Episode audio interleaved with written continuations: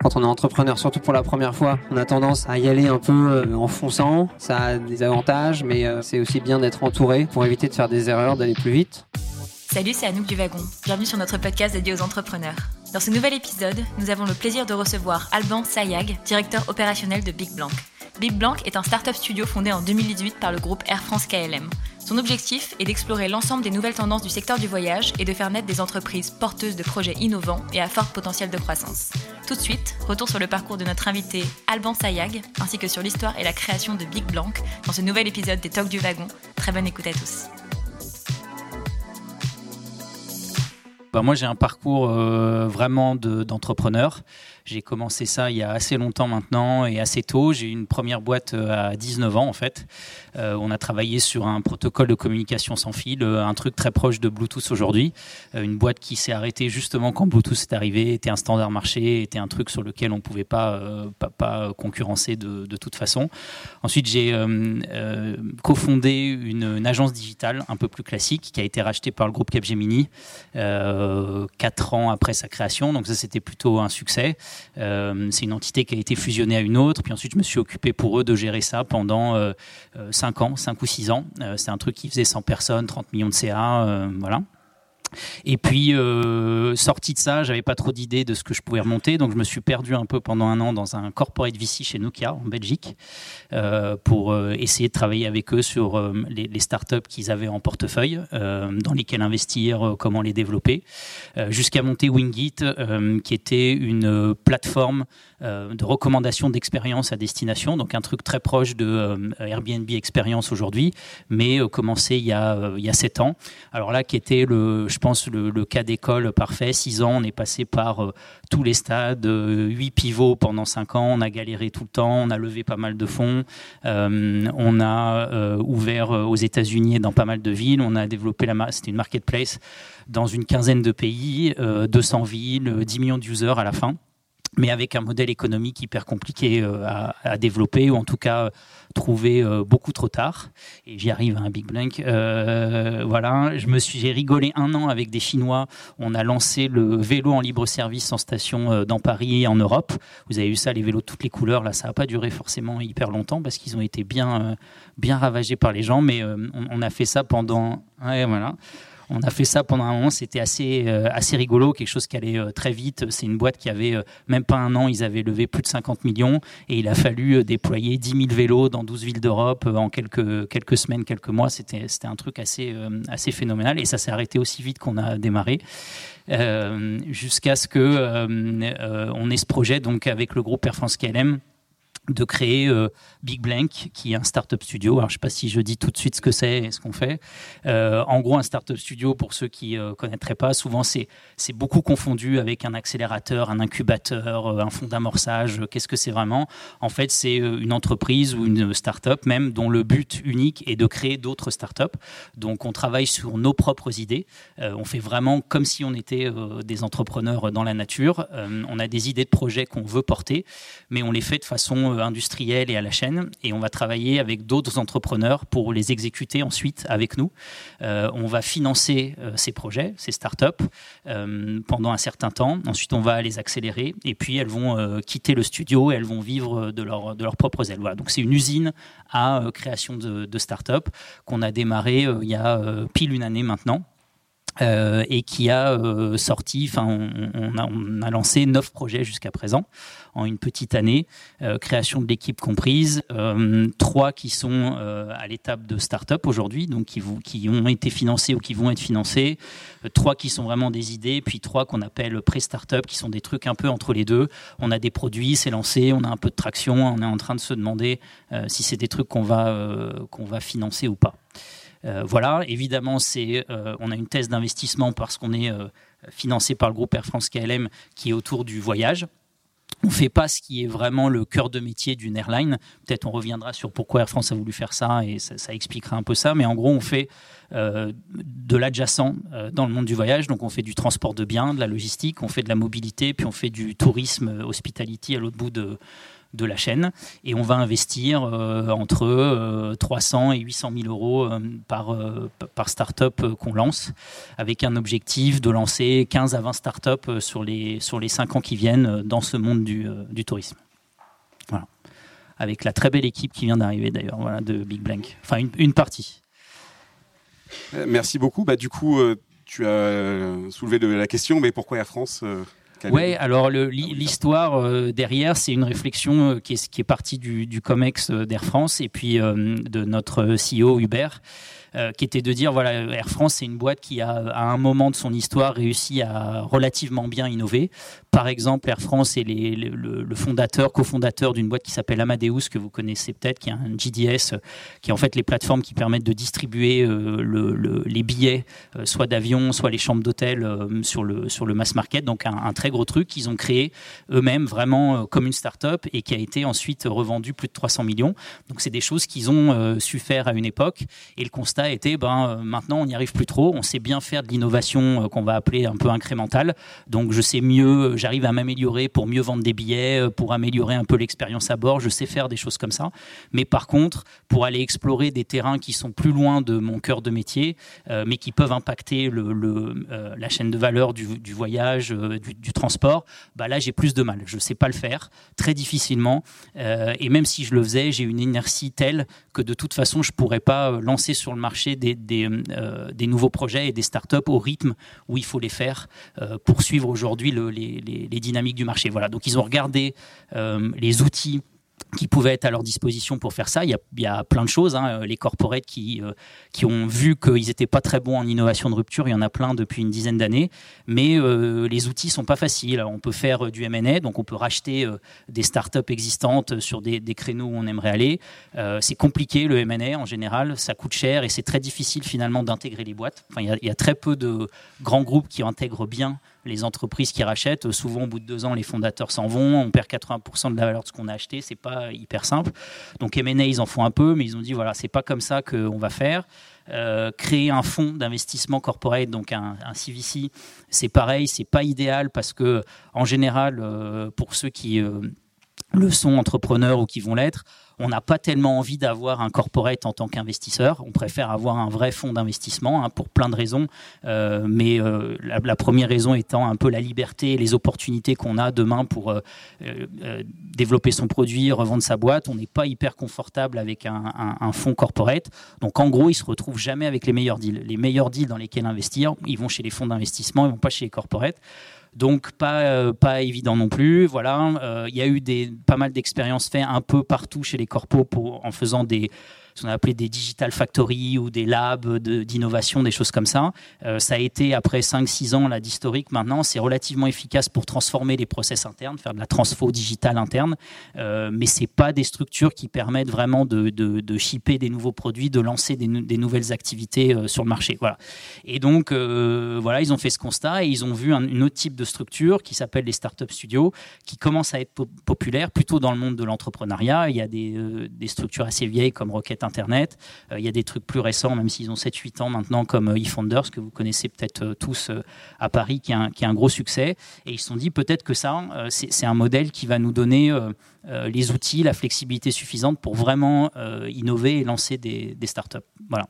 Et l'idée derrière pour eux, bah, c'est ça, hein, c'est d'être capable de se protéger, c'est-à-dire si demain il y a une vraie innovation un peu de un peu euh, disruptive quoi sur, mon marché et que ça impacte vraiment mon métier autant que ce soit moi qui l'ai lancé euh, que j'ai 20 30% du capital euh, et que je sois pas impacté par par un tiers Ok, super, merci. Et alors, tu l'as un peu évoqué déjà tout à l'heure, mais est-ce que tu pourrais nous redétailler le process euh, enfin de l'early stage jusqu'au lancement de la startup et peut-être en profiter euh, pour éventuellement avoir un témoignage de l'autre côté du miroir. Ouais, on le start euh, en gros, donc la manière dont on travaille, c'est donc encore une fois, sauf cas exceptionnel, on travaille sur nos propres idées. Donc on va on va essayer de de travailler sur les grands thèmes de l'industrie. Euh, à la base, quand on a lancé le studio, on s'est dit, et ça, ça peut être utile pour ceux qui cherchent des idées, on s'est dit, euh, bah voilà, on va essayer d'avoir plein d'idées et de, et de faire des go-no-go très rapides. Quoi. Donc on a plein d'idées, on les teste à la chaîne comme ça et très vite on arrive à, les, à, shooter celles qui ne marchent pas. Et en réalité, on voit que c'est pas tellement comme ça que qu'on y arrive et que ça fonctionne, parce qu'un sujet, pour l'amener à une vraie opportunité, bah, en fait, ça se travaille plutôt dans la durée. Il faut, chercher à la trouver, la bonne opportunité. On tord le sujet un peu dans tous les sens et au bout d'un moment, on commence à identifier euh, quelque chose. Donc aujourd'hui, la manière dont on travaille en phase très amont euh, avec l'équipe, c'est euh, on prend des grands sujets d'industrie qui nous intéressent. ça peut être la transition vers une mobilité green, l'électrique. ça peut être le voyage avec les animaux. ça peut être le financement du voyage et puis, on va commencer à regarder ce qui se passe un peu là-dedans, quelles sont les startups qui sont là, est-ce qu'elles lèvent des fonds, qu'est-ce qui se passe, euh, est-ce qu'on arrive à identifier euh, des problèmes? Souvent, on fait du, pas mal de recherches qualitatives. À ce moment-là, on interviewe des gens, euh, des consommateurs, des experts, voilà. et on essaye d'identifier des problèmes, euh, si possible, un peu validés et, forts. Euh, et quand on a ça, on les size. Donc on se dit est-ce que c'est gros? Est-ce que c'est un gros marché? Si c'est pas suffisamment gros, en général, on, passe euh, parce qu'on veut créer des boîtes qui lèvent des fonds, qui se développent. Donc il faut qu'elles aient un, certain market sizing. Et puis quand on a fini cette phase, ben, on va commencer à tester des choses de façon un peu concrète. C'est la, la, deuxième phase. Donc on a vu ce problème, on se dit ben, maintenant comment est-ce qu'on peut y répondre? Typiquement, c'est là qu'on fait rentrer des entrepreneurs extérieurs donc on leur dit, bah, tiens, regarde, euh, on a travaillé sur deux, trois problématiques. Est-ce qu'il y en a une qui t'intéresse? Est-ce qu'il euh, y en a une sur laquelle tu peux amener quelque chose? Euh, Est-ce que le sous-jacent t'intéresse? Est-ce que tu as envie de te, de te Est-ce que tu te projettes sur cette problématique? On a un certain nombre de billes et maintenant, viens travailler avec nous. Bah, certains disent oui, certains disent non. Donc on monte une équipe et on commence à travailler dessus. donc on design des solutions, on fait des petits protos, on essaye de rien coder, d'être le, plus, le plus light possible.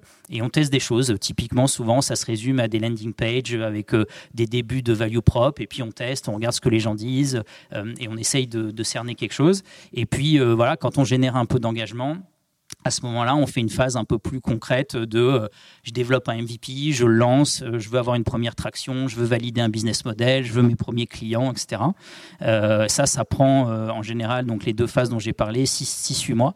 Euh, avec, euh, avec les entrepreneurs. Et à l'issue de ça, on a un comité d'investissement et on décide si on veut réellement créer une start-up, euh, investir du capital dedans. Et si c'est oui, à ce moment-là s'ouvre une phase un peu plus classique d'accélération, 12-18 mois. on prépare la boîte à ce qu'elle est vraiment, on l'aide.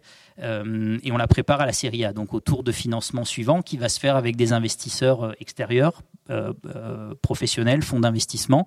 Euh, et nous, ça serait l'exception, mais on ne suit pas. On est plutôt un fonds de seed. On ne va pas faire les, sauf exception, les, les, tours d'après. Voilà. Et pendant toute cette période-là, avec les entrepreneurs, ce qui est un peu différent d'un accélérateur ou autre, c'est que on se voit vraiment comme co-founder. On est associé, on travaille opérationnellement, on est une équipe entièrement d'entrepreneurs et réellement on bosse avec eux comme si c'était notre start-up. Alors petit à petit, ils prennent de plus en plus le, le lead dessus mais on est, euh, voilà, on est vraiment euh, très, euh, très impliqué dedans. Voilà un petit peu comment ça, comment ça se passe concrètement. Quoi. Et, du coup, peut-être pour avoir un petit feedback, alors je ne sais pas qui est-ce qui peut bah, Soit Benjamin, soit Alex, comme vous voulez. Donc, c'est deux ex-wagons d'ailleurs, qui aujourd'hui sont entrepreneurs chez nous. Benjamin, c'est, il a la, première, la toute première boîte qu'on a décidé de financer, qui s'appelle Travel Light et qui travaille autour du voyage des familles avec enfants. Euh, et puis euh, Alex travaille euh, sur le thème du financement du, voyage, voilà, qui est un tout petit peu plus early. Et, du coup, si vous pouvez nous pitcher vos projets enfin, et nous, raconter, enfin, nous parler un peu de votre expérience chez Big Black Complètement. Bah, pour reprendre un peu les différentes phases que Alban a évoquées, moi sur mon projet personnellement, euh, donc moi, c'était on veut aider les gens à voyager, et donc ça, ça peut être euh, énormément de catégories de personnes. Au début, ça pouvait être on veut aider les seniors à voyager, les personnes à mobilité réduite, on veut aider les familles à voyager. Euh, finalement, ça s'est recentré après avoir un peu discuté avec les gens sur on veut aider les familles à voyager. Là-dessus, il y a énormément de solutions qui ont été envisagées.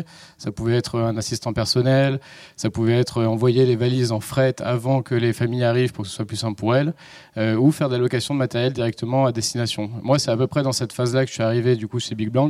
C'était au moment où la solution commençait un petit peu à se recentrer, euh, mais avec encore pas mal de choses à imaginer. Donc euh, c'est un peu particulier parce que du coup on arrive sur un sujet qu'on connaît pas forcément, euh, qui est pas une idée qu'on a eue personnellement, mais en même temps il y a énormément de travail de recherche qui a été fait dessus. Euh, il y a un gros euh, market analyse qui a été fait par euh, Leslie en l'occurrence, qui est une ancienne du wagon aussi et très douée là-dedans. Donc on arrive avec beaucoup de ressources. il faut prendre en main un sujet qu'on connaît pas forcément. moi par exemple le voyage des familles, avec aucun enfant que j'ai, c'était un peu compliqué. Mais avec cet accompagnement, du coup, c'est hyper facile d'aller très rapidement. Donc après, on a recentré le sujet sur on veut aider les familles à voyager en leur louant du matériel directement à destination quand elles arrivent dans une ville. Donc l'idée, c'était qu'au lieu que les familles se trimballent avec une poussette, un lit parapluie, un siège auto, une baignoire, tout ce genre de choses, euh, elles arrivent directement dans leur Airbnb, à l'hôtel, à la gare ou à l'aéroport et qu'on leur apporte tout le matériel. Euh, en discutant avec les familles, on s'est rendu compte que le besoin existait vraiment. Tout le monde connaît un peu l'expérience des familles à la gare qui ont euh, quatre sacs et trois enfants à garder. Euh, et du coup, on s'est dit, OK, on va monter la plateforme, on va tester rapidement. On a monté le site, on a euh, sélectionné les produits qui nous paraissaient les plus intéressants. Euh, on a lancé des campagnes marketing assez classiques et on a eu un peu de traction et de la conversion. Et donc, c'est là où on s'est dit, OK, la solution maintenant, on l'a imaginée, le marché, il existe, le besoin, il est clair. Est-ce qu'on est capable d'y répondre? Opérationnellement, on pense qu'on est capable d'y répondre, euh, donc on y va, on teste. On a testé pendant six mois, euh, on a eu un certain nombre de locations, et après j'ai passé le comité d'investissement euh, il y a à peu près deux mois. le financement a été obtenu, et donc maintenant là on a une petite période de transition, mais on va lancer le projet début septembre. Et donc là ça va être la période, enfin ça va être du coup, on va rentrer dans une phase de transition qui va être beaucoup plus intense où il va falloir scaler le produit pour aller jusqu'à la série A. Euh, et c'est là où profiter d'un startup studio c'est hyper intéressant parce qu'on a accès à énormément de ressources. Moi, avant de faire ça entre le wagon et, euh, et le startup studio, j'ai entrepris de mon côté avec un associé que j'avais rencontré au wagon. Euh, la différence est juste énorme entre euh, se demander tous les jours, ok, ça je suis capable de le faire moi-même, ça je suis capable de le faire moi-même, ça je vais limiter mon budget là-dessus, ou avoir des ressources, des développeurs, même si au wagon on a les compétences pour lancer n'importe quoi, avoir des développeurs avec nous qui nous accompagnent pour pouvoir faire des MVP, euh, pour pouvoir être très rapide et se concentrer sur la stratégie, l'opérationnel, ça permet d'aller beaucoup plus vite. Donc euh, ben, on va commencer cette dernière phase maintenant et, euh, et j'ai très hâte. Voilà. Euh, alors moi j'ai rejoint le, studio il y a un peu moins longtemps, euh, il y a près de trois mois, et je travaille sur un sujet qui euh, tourne autour des chèques vacances. Alors vous savez que c'est un titre papier, donc nous notre projet c'est de le dématérialiser, de le mettre sous forme de carte bancaire, qui a plein d'avantages. Le premier c'est de vous permettre de payer en ligne. Euh, vos billets de train, votre Airbnb, votre, votre, hôtel sur Booking. Euh, donc c'est d'adapter un produit qui est, euh, qui est vieillissant, qui est plus du tout en ligne avec les, les usages de voyage d'aujourd'hui. donc voilà, donc ça fait trois mois qu'on travaille dessus.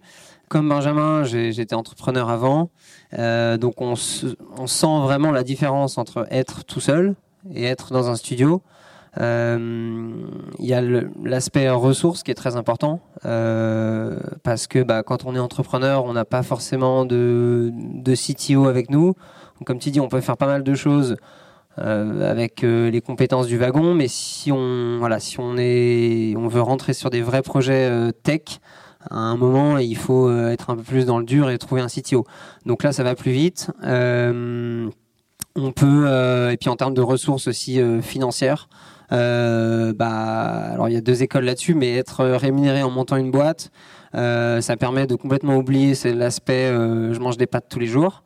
Euh, donc certains diront que c'est bien de garder un peu l'envie et c'est ça qui fait avancer. Voilà, mon avis c'est que c'est mieux d'évacuer ce sujet et d'être serein pour être concentré sur sa boîte.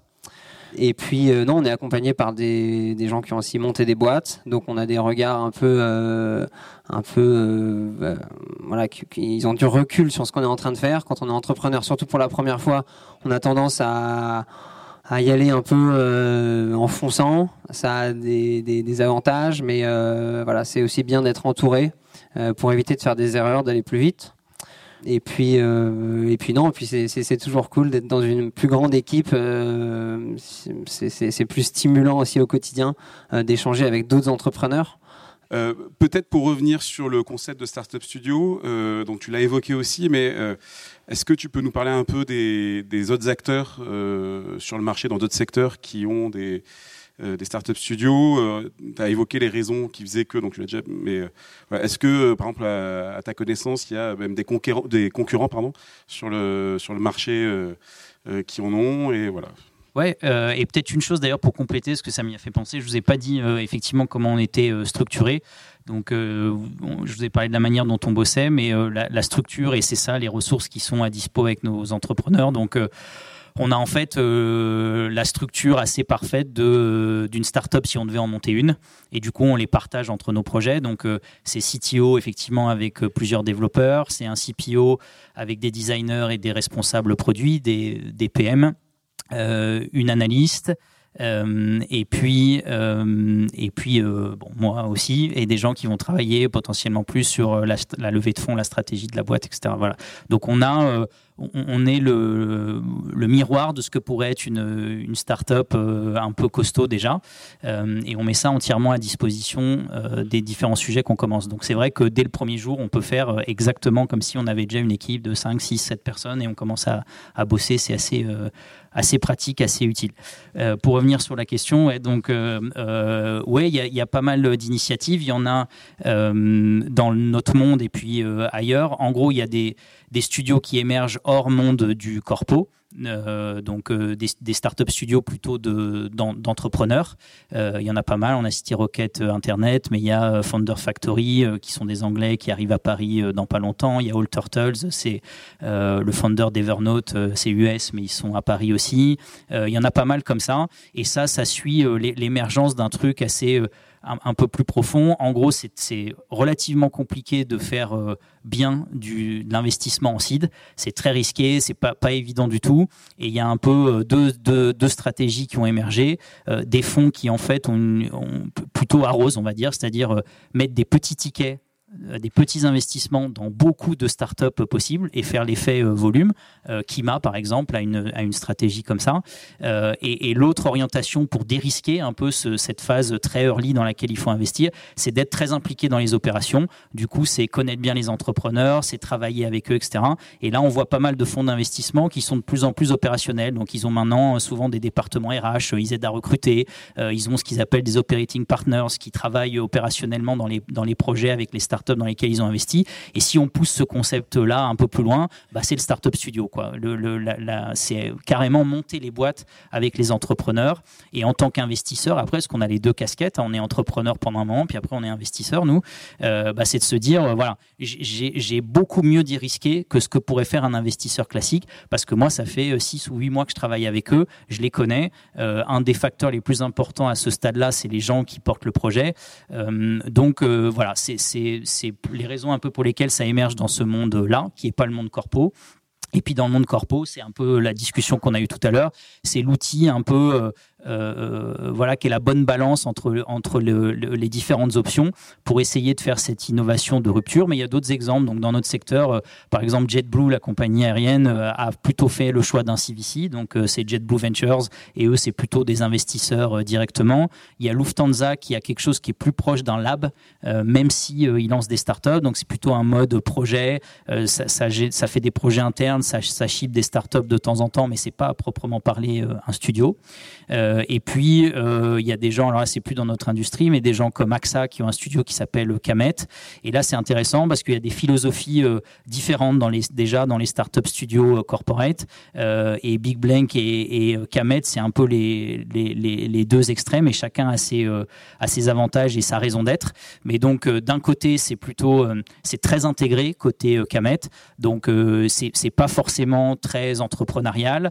la logique, c'est j'ai une idée, euh, je vais mettre des gens qui ne sont pas mes employés classiques dessus. Je vais les incentiver un petit peu. Je vais leur donner 5-10% d'une boîte. On va monter un sujet ensemble. Et ensuite, c'est moi, entièrement moi, qui finance ces boîtes sur la durée, euh, tous les tours de financement. Et mon but ultime, c'est de les réintégrer. Donc là, je vais aller faire des choses qui sont un peu plus cœur de métier. Euh, voilà, c'est une manière de générer des projets et de les délivrer plus vite que si je le faisais avec des équipes internes. Et puis, l'autre axe qui est plutôt le nôtre, qui est de dire nous on veut créer des boîtes euh, indépendantes qui vont sortir, qui vont vivre leur vie, qui vont lever des fonds avec euh, des investisseurs tiers. Et là, il faut une démarche beaucoup plus entrepreneuriale. Nos entrepreneurs, ils gardent euh, de l'ordre de 80% des boîtes qu'on lance. Hein. donc c'est le prisme totalement inverse en disant vous êtes entrepreneur et on va vous aider, on va le faire avec vous, mais ça reste, ça reste vos boîtes. Elles doivent vivre en, dehors de notre, en dehors de notre giron. On n'est pas là pour faire du, du M&A un peu déguisé, quoi. Et, du coup, euh, donc là, on parle beaucoup de la relation entre le startup studio et les, les startups, mais euh, finalement, enfin, ça pose des questions de gouvernance, je suppose, avec le groupe. Euh, comment vous gérez cette, relation Ouais, bah voilà. et en reprenant les deux extrêmes, ça montre un peu que les, effectivement que les modèles de gouvernance doivent être différents entre les deux. D'un côté, plutôt le modèle Kamed, c'est très intégré. Euh, et d'une autre, ça se doit d'être très indépendant. Euh, encore une fois, si on doit traiter des sujets loin du cœur de métier, euh, si on veut laisser vraiment la main à des entrepreneurs, si on veut se laisser l'opportunité que des investisseurs extérieurs viennent et veuillent co-investir dans les boîtes qu'on monte, ça exige ce, niveau d'indépendance. Un fonds d'investissement extérieur peut pas venir s'il se dit bah, le seul avenir de cette boîte, c'est d'être acheté par Air France KLM.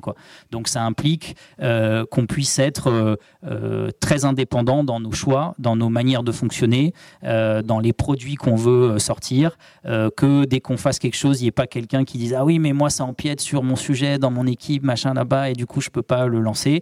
donc on a essayé d'être d'un côté voilà très indépendant dans nos choix et nos manières de travailler.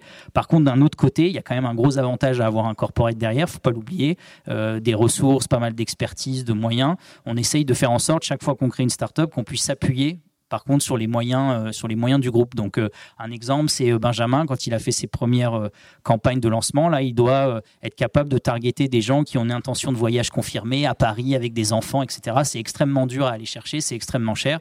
Bah voilà on a 600 millions de clients en base chez Air France KLM on est capable de trouver exactement ce positionnement de faire des mailings ultra ciblés à 10 000 personnes qui arrivent dans deux semaines à Paris avec deux enfants de moins de 4 ans etc enfin voilà c'est un exemple.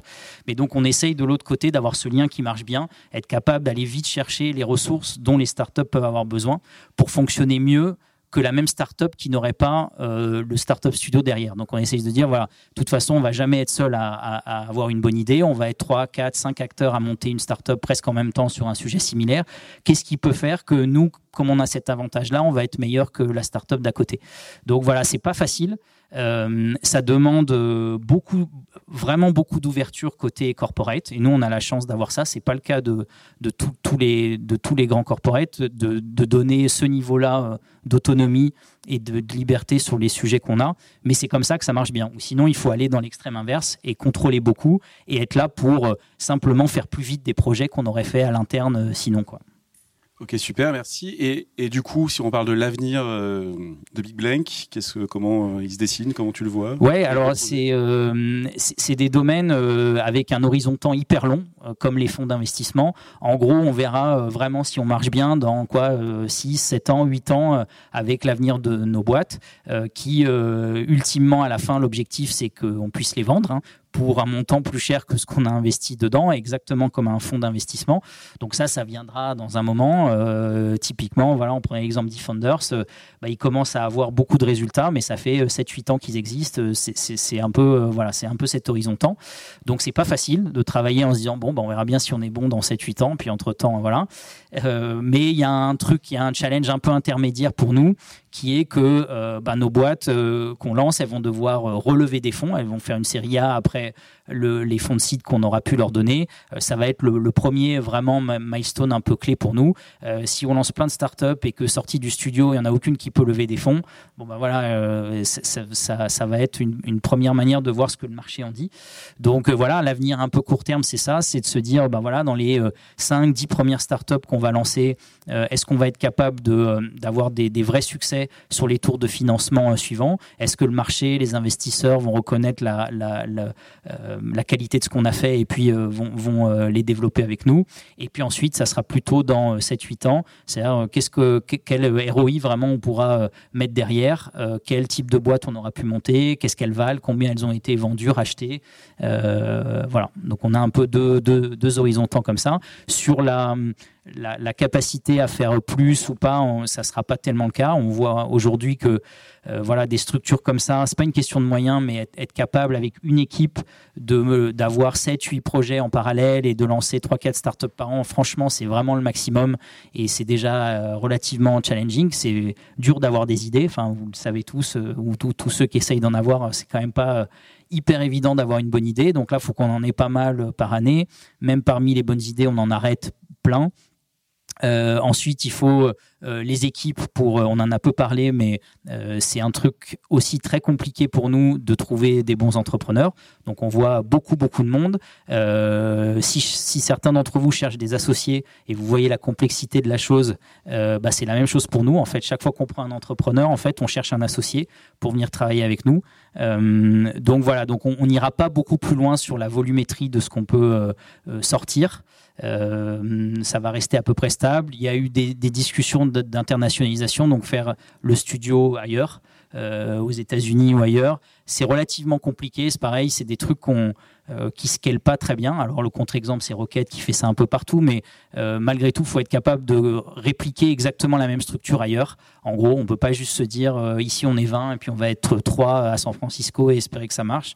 Faut recréer la même structure, faut refaire la même chose, donc c'est relativement, relativement lourd. Donc c'est l'avenir, c'est plutôt bien faire là ce qu'on a fait et essayer d'avoir des, des bons résultats sur les startups qu'on lance du coup, je te propose de parler un peu plus de ton profil perso et notamment de tes expériences précédentes, donc, euh, donc Obike et Wingit. Et Wingit pardon, euh, qu'est-ce que tu as tiré de ces expériences euh, Comment ça t'a été utile pour Big Blank etc., Ouais, alors évidemment plein de choses, mais je vais essayer de garder les trucs les, les, plus marquants. Comme maintenant ça fait un peu de temps, on a tendance à garder juste les trucs les plus, les plus importants. Wingit, je pense que j'ai appris un truc majeur qui est que, alors on entend beaucoup euh, dire bah, la relation entre l'entrepreneur et le projet, c'est hyper important, il euh, faut être hyper passionné, il faut le porter, il euh, faut être hyper impliqué et, s'approprier vraiment le sous-jacent, etc. C'est vrai, parce qu'il y a des périodes très dures, etc. Et si on n'est pas très motivé par son sujet, ça, ça va être compliqué.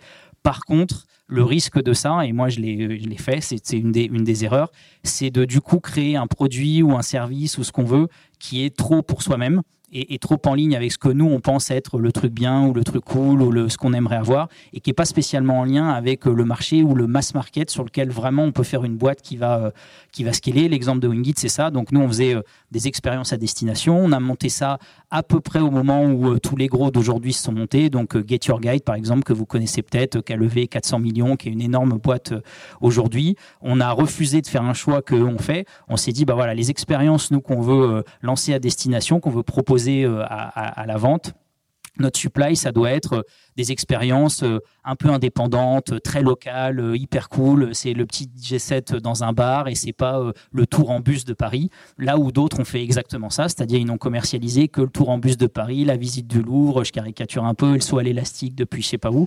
Et en réalité, c'est ça qui se vend. c'est ça qui se vend de manière importante, scalable. C'est là que le gros du marché est. c'est un choix qu'on a refusé de faire parce que c'était pas ce qu'on pensait être la l'image, la pure idée de notre produit euh, cible. Et en fait, c'était une grave erreur. Donc c'est pas un truc que je referais. Demain, je me dirais bah ouais, tant pis, c'est pas exactement ce que tu voulais. Ok, ça te fait un tout petit peu moins kiffer, mais euh, c'est là que c'est enfin quand on démarre ça, on fait quand même ça pour que la boîte elle marche et et qu'elle fasse du revenu à un moment ou à un autre. Donc voilà, il y a, une euh, frontière hyper fine entre être impliqué dans son sujet, le porter et aller trop loin et, parfois le, sortir de réalité d'un marché et, et, d'un client. Quoi. Voilà, donc ça c'est plutôt pour euh, Wingit et au bike. Euh, euh, ça aussi, c'était un truc parfois un peu contre-intuitif, mais on a vraiment vu que c'était pas forcément un avantage d'être le premier. Donc euh, lancer le plus vite un truc, parfois on se dit il faut absolument être les premiers, il faut lancer avant tout le monde, etc. C'est comme ça. Alors parfois il y a des trucs où il y a une prime euh, au premier entrant, et nous on pensait que ça l'était en plus avec euh, avec les vélos. Quand on a un asset comme ça, quand il y a du du déploiement compliqué, des opérations compliquées à faire, on s'est dit attends, si on fout 20 000 vélos partout dans plein de villes, c'est terminé. Après plus personne peut rentrer. Quel est l'intérêt de le faire? Les gens ils ont déjà notre app, ils connaissent le service, ils vont pas aller sur le vélo bleu à côté. Euh, donc il faut absolument être les premiers. Et en réalité, ça a été complètement une erreur. On a juste essuyé les plâtres pour tout le monde. On a euh, montré aux autres comment ce qu'il fallait pas faire. Euh, et aujourd'hui, bah, on le voit, c'est pas encore la panacée, mais les acteurs d'après, donc typiquement les trottinettes électriques, les gens comme ça, ça marche mieux que, euh, que la vague d'avant. Il y a eu pas mal d'apprentissage. Euh, les gens aussi se sont appropriés un peu ça. Euh, ont commencé à se dire comment je peux, euh, comment je dois me comporter avec un truc qui est en libre accès, qui est en partage, etc. Enfin voilà.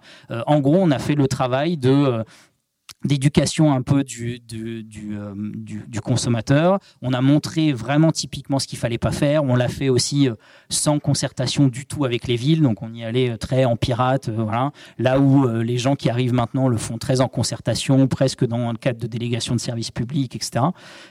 donc voilà, c'était un vrai bon, bon, bon, apprentissage, une vraie bonne leçon que dire bah, parfois en fait c'est peut-être bien plus malin, bien plus stratégique que d'attendre un peu que de voir euh, où, va ce marché-là euh, et de se positionner correctement. Donc il y, a une notion de, de, timing, de momentum qui est quand même euh, hyper, hyper importante. Et trop tôt, parfois, ça aide pas. Quoi.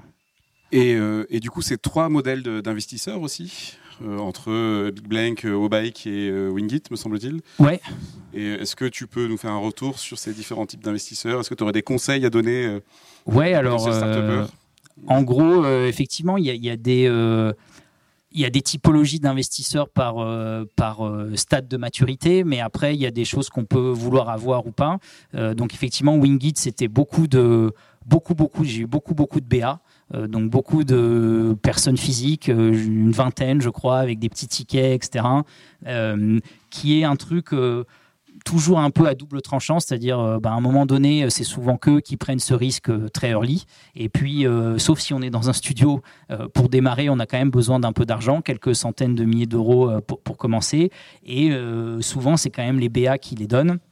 La difficulté que j'ai pu rencontrer moi, c'est que si c'est des BA, et ça dépend de quel type de BA, mais si c'est des BA pas professionnels, dont c'est pas euh, le, métier, ça peut devenir vraiment très compliqué à gérer. Euh, on peut se retrouver avec quelqu'un qui a mis 5000 balles et qu'on a euh, trois fois par mois au téléphone et, qui estime que c'est sa boîte et que donc le, le, risque ça peut être voilà de, de prendre de l'argent parce qu'on en a besoin euh, et de se retrouver euh, six mois, un an plus tard en se disant mais putain c'est 20K mais jamais j'aurais dû les prendre, euh, même si sur le moment ça m'a ça m'a arrangé. Donc voilà, ça c'est une typologie d'investisseur et peut-être un, conseil ou un feedback, c'est que voilà, plutôt privilégier à mon avis des BA qui sont un peu professionnels, qui le font bien, soit dans un club, soit déjà c'est mieux euh, via il y a des fonds comme ça de BA Isaïe, c'est voilà donc c'est plus du tout la même typologie, mais euh, euh, le gars un peu tout seul qui fait ça et qui veut bien mettre un ticket, bon ça, peut arranger, mais ça peut être excessivement compliqué à gérer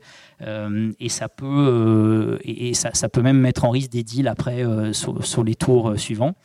Et puis après, on a eu des, typologies d'investisseurs plus au bike ou même Wingit dans les tours un peu plus loin, donc des vrais VC, des fonds un peu plus euh, institutionnels avec qui il euh, faut travailler.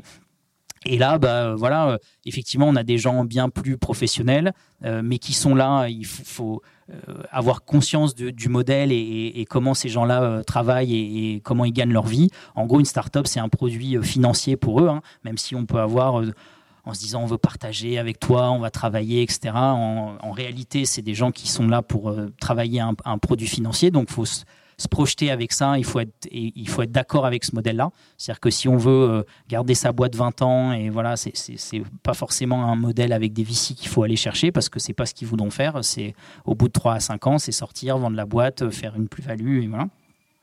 Euh, et ça va être une manière de bosser un peu plus différente avec beaucoup plus d'objectifs, beaucoup plus de pression. Euh, voilà, on est là pour faire une, euh, on est là pour, pour, faire une rentabilité financière assez court terme. On est là pour faire un, un, coût plus qu'autre chose. Donc, euh, quand on fait pareil rentrer ces VC là, bah faut être, faut partager la même ambition quoi. Faut, faut avoir envie de créer la même chose qu'eux. faut être aligné, sinon c'est un peu compliqué après de travailler, de travailler avec eux. Voilà. Et le dernier modèle, bah ça va être un peu plus le studio, le, le, monde corporate. Je crois que ça c'est encore un peu différent, mais euh, voilà, le studio, c'est un peu la c'est un peu la fusion de tout ça. C'est presque du business angel, mais très opérationnel. On est, on est personne physique à aider les projets, avec, j'espère, euh, un peu la rigueur, le professionnalisme d'un fonds. Quoi. Sur euh, ton point de vue aussi, quelle serait en ce moment la start-up dans laquelle il faudrait investir? Alors ouais, euh, j'en ai pas une. Euh, en fait, ce que je dirais, c'est euh, une bonne réponse de Normand. en fait, je suis assez admiratif de pas mal de, plusieurs boîtes là qui sont plutôt en phase d'après, plutôt scale-up. Voilà, des gens comme Conto par exemple. C'est souvent la capacité à délivrer que je trouve impressionnant. Donc eux, par exemple, pour vous donner une idée, Conto, donc est une néobanque pour les, petites entreprises et les, et freelances, Conto, c'est 40 000 clients en, en 20 mois d'activité. C'est hallucinant en termes, de, capacité à délivrer. Euh, ils onboardent 2, 3, 4 000 clients par mois. C'est vraiment euh, hyper impressionnant. Euh, mais c'est des boîtes qui sont plus tellement dispo à et il y en a, y en a d'autres très belles comme ça euh, qui sont plus tellement dispo à l'investissement là en tout cas pas pour euh, sauf pour des gros investisseurs professionnels et avant bah, j'aurais tendance à dire nos boîtes si je devais moi mettre de l'argent ouais mais alors j'aurais tendance à dire nos boîtes pas parce que c'est spécialement les meilleurs mais parce que c'est un peu ce que je disais tout à l'heure parce qu'on les connaît vraiment bien. C'est-à-dire, euh, quitte à donner de l'argent euh, à moi, à quelqu'un, je préfère le connaître et je préfère avoir bossé avec lui huit mois euh, que de le voir deux, trois fois faire une due deal, il m'a pitché, voilà, et j'ai un risque fort. voilà, je préfère que cette boîte-là, comme en réalité l'idée compte pas pour grand-chose, c'est beaucoup de, la capacité d'exécution, bah, je préfère mettre un ticket, si je devais moi mettre de l'argent, peut-être dans une idée même moins bonne que nous on aurait par rapport à d'autres, mais où je sais avec qui je vais le faire euh, et je connais la capacité de ces gens-là à, faire marcher un sujet, quoi, à le sortir et, à, en faire un succès. Donc euh, voilà. Et ce qui se fera euh, potentiellement d'ailleurs, mais je mets, ouais, voilà, je mettrai de l'argent perso dans des boîtes, mais là je dis dans nos boîtes, mais du coup si je le projette un peu, dans des boîtes où je connais vraiment bien les gens qui portent le sujet, quoi. J'ai une petite question, tu, enfin, je vois très bien l'intérêt, par exemple, pour AXA avec Kamet sur euh, le long terme. J'ai un peu plus de mal à voir dans votre cas quel est l'intérêt pour Air France KLM si, euh, si en fait euh, c'est juste de les accompagner pour les revendre après et de pas entre guillemets bénéficier quelque part de, de ben, des services qui vont être proposés par, par ces startups en fait. Ouais, alors c'est pas forcément, euh, c'est pas obligatoirement euh, les, revendre. Euh, le studio a pas été et pas monté sur une logique de fonds, donc on n'est pas on n'est pas structuré comme un fonds d'investissement. Donc effectivement, euh, enfin tout le monde serait content chez Air France KLM si on faisait un Amadeus et que demain on pouvait le vendre 300 millions comme ils l'ont fait. Mais c'est pas forcément le, but premier. Vraiment, le but premier, c'est de se dire, voilà, si quelque chose demain apparaît et modifie de façon vraiment forte euh, notre industrie, pas forcément directement sur la vente de billets, mais structurellement change la manière dont on fait du voyage. Typiquement, pour vous donner une idée, euh, il y a quelques mois, Airbnb, ils ont recruté euh, l'ancien patron de, j'oublie le nom d'une compagnie aérienne, Virgin Atlantic, je crois. voilà, on sait très bien que c'est des gens qui vont se lancer dans le transport aérien, packager tout ça. Voilà, bah, typiquement, euh, ça, c'est un gros mouvement euh, d'industrie. Euh, et il y en a d'autres. si je suis allé, moi, le chercher et que je me retrouve avec 20 ou 30% d'une boîte que je détiens en portefeuille, bah voilà, stratégiquement, je, me, suis, je me suis protégé de, quelque chose qui peut venir plutôt que de l'avoir subi. Donc, et si c'était le cas, et si c'était extrêmement stratégique dans le futur, bah, très probablement que cette boîte serait pas vendue, elle serait gardée en portefeuille comme un asset stratégique, quoi. Comme d'aller prendre, sauf que c'est beaucoup moins cher de le faire comme ça ça serait l'équivalent d'aller prendre une participation demain dans une boîte qu'on commence déjà à avoir euh, euh, perturbé un peu son industrie, puis on y va, on dit je veux monter à 20% au capital, sauf que ce coup-là, bah, ça va peut-être coûter 50, 100 millions, alors que euh, deux, ou trois ans avant, si ça se trouve, j'aurais pu la créer moi. Donc elle est, elle est là la logique en fait plutôt. Si j'ai bien compris, donc votre modèle, c'est de prendre des liquidités dans les startups que vous créez, ensuite vous accompagnez. Euh, par contre, euh, je voulais savoir si l'equity, vous la prenez dès le départ ou c'est après le tour de site, donc dû à l'investissement, ou est-ce que vous prenez de l'equity et après le tour, vous, en prenez encore Alors on le prend effectivement que après l'investissement.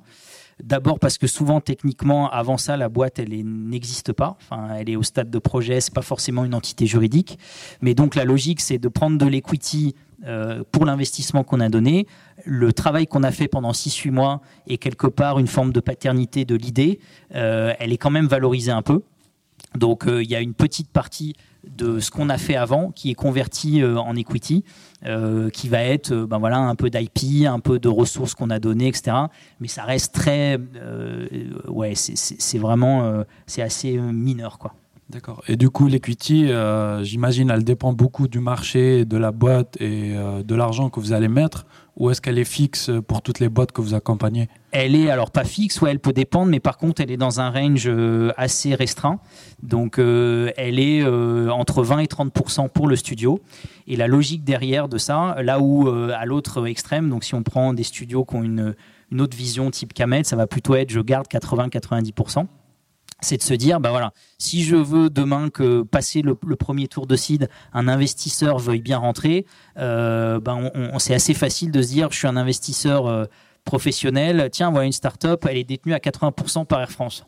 Euh, ouais, ok, à part, part la, réintégrer, la faire racheter par eux, elle, elle, peut pas faire autre chose. Donc on s'est fixé des, des, parts d'equity parfois un peu artificielles, mais qui, au regard de la valo, mais pour se dire, voilà, on veut que nos boîtes, elles réussissent. Donc, qu'est-ce qu'il faut euh, réunir comme condition pour qu'elles réussissent euh, sans nous? Euh, J'ai trouvé ça hyper intéressant ce que tu racontais sur comment vous industrialisez la startup pour tester et valider les différentes étapes, etc. Et du coup, je voulais te poser la question, c'est quoi les ressources que vous dédiez aux différentes étapes? Donc, la première, c'était analyse, LinkedIn page, ensuite MVP. Tu vois, tu disais, on met environ 6 mois à sortir un MVP, mais vous mettez quelle équipe dessus? Combien de, combien de ressources? Combien d'argent? Ouais, alors euh, on, effectivement, elles sont partagées, donc c'est dur de répondre très précisément. Mais en gros, euh, avant création de la boîte, on dépense de l'ordre de 100 à 150 000 euros.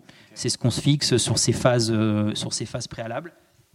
Et bah, en fonction des phases, effectivement, on a des, des acteurs un peu, un peu différents du studio qui vont intervenir. Donc dans les phases très amont, c'est beaucoup de travail euh, de Leslie, notre analyste, et puis de Bastien qui est pas là, euh, un rôle qu'on appelle venture design, donc est beaucoup, euh, c'est de la recherche, hein, du, qualitatif, des entretiens avec des utilisateurs, etc. Comprendre les sujets, comprendre les problèmes. Donc c'est ça qu'on met à, disposition pendant ce temps-là. souvent là, il n'y a, a, pas encore forcément d'entrepreneurs. Donc ça, on peut le faire un peu nous-mêmes. Après, on les alimente sur la phase d'après. La phase d'après, elle se fait beaucoup euh, sans tech. On essaye de quasiment pas en faire. Donc là, c'est beaucoup de PM et de designers. Euh, tu fais du webflow, tu fais des landings. On essaye de rien coder le moins possible et juste de valider des hypothèses et, et un peu d'engagement. Et en vrai, tu peux faire vraiment beaucoup de choses sans pondre une seule ligne de code encore. Et puis, euh, donc là, ça va être plutôt notre CPO avec des designers. Donc, on a deux, designers euh, et, deux, et un product manager en plus du CPO. Euh, et après, les phases d'après, euh, là, vont rentrer, ça va être un peu tout le monde déjà, euh, mais euh, c'est là que la tech va rentrer avec un CTO, avec des devs un petit peu plus, plus lourds pour avoir un produit qui peut un peu scaler un minimum, faire des trucs un petit peu plus complexes. On va commencer, voilà, à investir un peu plus.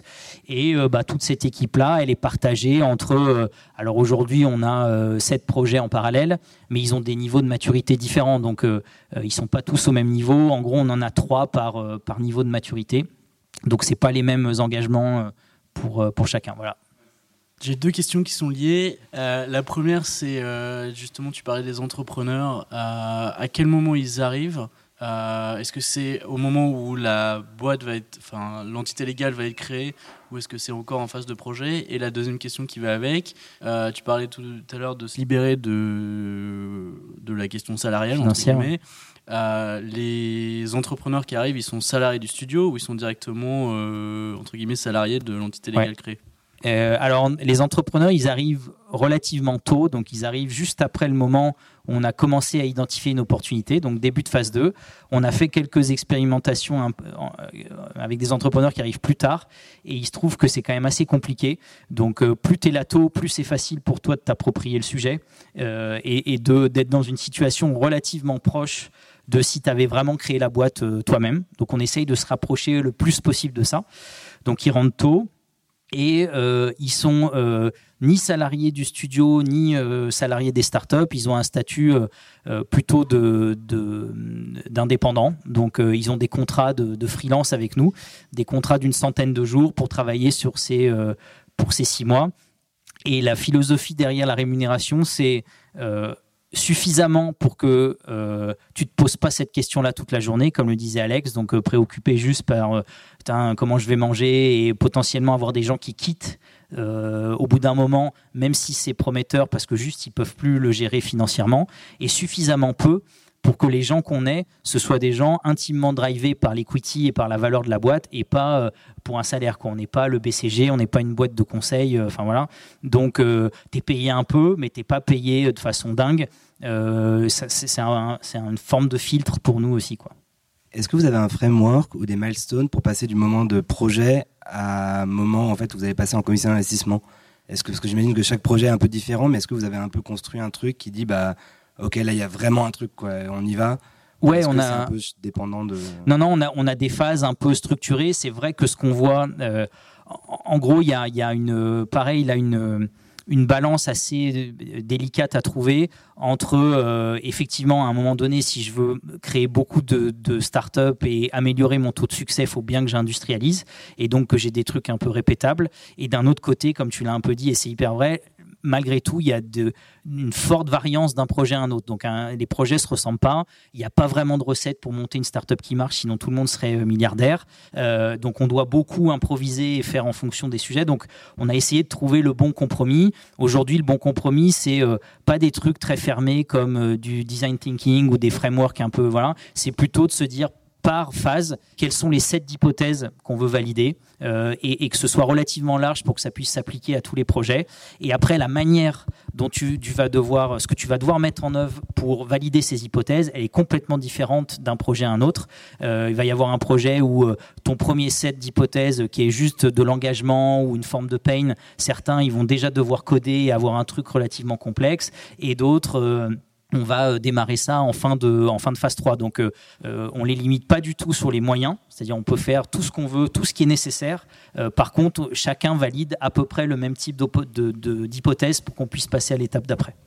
Et on essaye de le contraindre dans un temps aussi, les, les 6-7 mois, parce que euh, c'est aussi facile de, euh, euh, bah, de, passer un temps fou. C'est-à-dire, tu peux creuser un sujet pendant deux ans, si tu veux, pour te rendre compte que en fait, ça ne fonctionne pas. Donc, à un moment, on essaye de se contraindre un peu dans le temps et en disant, ouais, bah, si après 6-8 mois, on n'est pas suffisamment sûr, et ça inclut les entrepreneurs, parce qu'eux aussi, ils n'ont pas forcément envie de passer trois ans sur un truc qui ne va pas marcher. Si on n'a pas réussi à se convaincre en 6-8 mois, 9 mois, parfois, si vraiment on est temps, bah, on arrête. quoi. Ça veut dire que trop compliqué, qu'il y a un truc qu'on n'a pas à craquer. Quoi.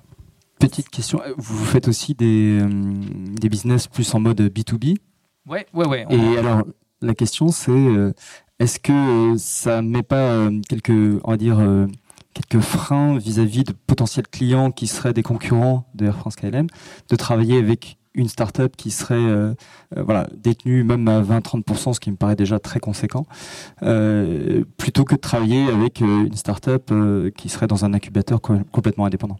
Ouais, ouais, ouais. Euh, alors si B2B, enfin on n'a pas de, euh, ça fait pas partie de la thèse, donc on peut faire du B2C, du B2B, B2B2C. On n'a pas trop de religion sur euh, ce sujet-là. C'est vrai que quand on fait, quand on, on, bosse sur du tourisme, hospitality, etc., on a tendance à faire pas mal de B2C, mais voilà. et en fait, je pense qu'en partie, ce qui répond à ta question, c'est que on n'a pas ce problème parce que justement, on a, on a construit une thèse d'investissement qui exclut tout ce qui est vraiment très core business pour une airline. Donc si tu fais du B2B effectivement pour mieux vendre des avions ou tu as une tech, je sais pas quoi, et que tu es Air France derrière, ça va être compliqué d'aller le vendre à Lufthansa, c'est vrai. Euh, par contre, si tu fais euh, euh, le nouveau chèque vacances, bah, ça va poser de problème à, personne. Donc comme on a des sujets qui sont quand même relativement loin de, de, ce, que, ce qui est le pur métier d'une airline, on a relativement peu ce problème, même en B2B en réalité. Tu parlais tout à l'heure de, des histoires de gouvernance et puis de l'implication financière euh, d'Air France KLM. Et euh, est-ce que vous avez un appui plus opérationnel euh, Enfin, ou est-ce qu'ils s'investissent un peu opérationnellement quand vous avez éventuellement des besoins un peu spécifiques? Ou est-ce qu'ils sont complètement. ils regardent que la partie financière, la partie gouvernance, mais ce que vous faites dedans, ils regardent Alors, c'est plutôt dans l'autre sens. C'est-à-dire, quand nous, on a besoin de quelque chose, on va essayer d'aller le demander. Euh, on a une, euh, au niveau de la, gouvernance même du studio, enfin et de la, direction, on a un truc un peu bicéphale. On a un, CEO Uber qui vient de Air France KLM, donc euh, qui est pas loin du Comex, qui est plutôt bien, bien placé à la strat et à l'innovation. Donc ça, ça garantit que on puisse avoir accès facilement à ce dont on a besoin. Euh, si tu viens pas du groupe, si tu connais pas les gens, etc., c'est un enfer de, d'obtenir quoi que ce soit d'un groupe de cette taille-là. Lui, il peut le faire parce qu'il les connaît bien, il sait euh, chez qui aller taper, il a euh, le, bon, ouais, la, bonne image au, sein du groupe, il a les leviers pour. donc, donc voilà. par contre, on, on, essaye, enfin, plus qu'on essaye, on veut pas qu'il y ait de l'intervention dans l'autre sens. C'est-à-dire, on ne partage jamais nos sujets. On ne va pas mixer une équipe euh, d'Air France euh, sur un sujet avec le nôtre. Euh, on va vraiment bien décorréler. On s'est posé la question aussi, ça se fait dans pas mal d'autres endroits, de, des intrapreneurs. C'est une grande question. C'est-à-dire, est-ce qu'on veut accueillir dans le studio des intrapreneurs d'Air France KLM qui auraient un sujet? On a essayé, on a regardé. C'est culturellement beaucoup trop différent de la manière dont nous on travaille, avec plein de contraintes complètement différentes. Quand tu es intrapreneur, et c'est la logique, c'est pas du tout le même euh, deal, forcément qu'Air France KLM a 98% de, l'idée, euh, tu es bien payé, tu as ton ancienneté, tu as ton truc, as, euh, voilà, versus que les conditions que nous on a créées plus proche de je crée une start-up comme dans mon garage ou presque, c'est très très dur de mixer les deux. Il aurait fallu designer un truc différent. Donc typiquement, on prend pas des idées avec des intrapreneurs qui viendraient d'Air France. On, on fait, on, fait pas ce truc-là. On essaye de vraiment être décorrélé. Par contre, quand on a besoin d'un truc, on essaye de faire en sorte qu'on puisse avoir puisse avoir accès aux bons assets. c'est un peu comme ça qu'on fonctionne. Et pour l'instant, euh, ça fonctionne plutôt pas mal. C'est fini pour aujourd'hui. Merci d'avoir écouté ce podcast. Si cet épisode vous a plu, pensez à vous abonner sur iTunes ou Spotify. Et si ce n'est pas déjà fait, je vous invite à laisser un avis et à le partager sur vos réseaux préférés. À la semaine prochaine pour un nouvel épisode. Salut à tous.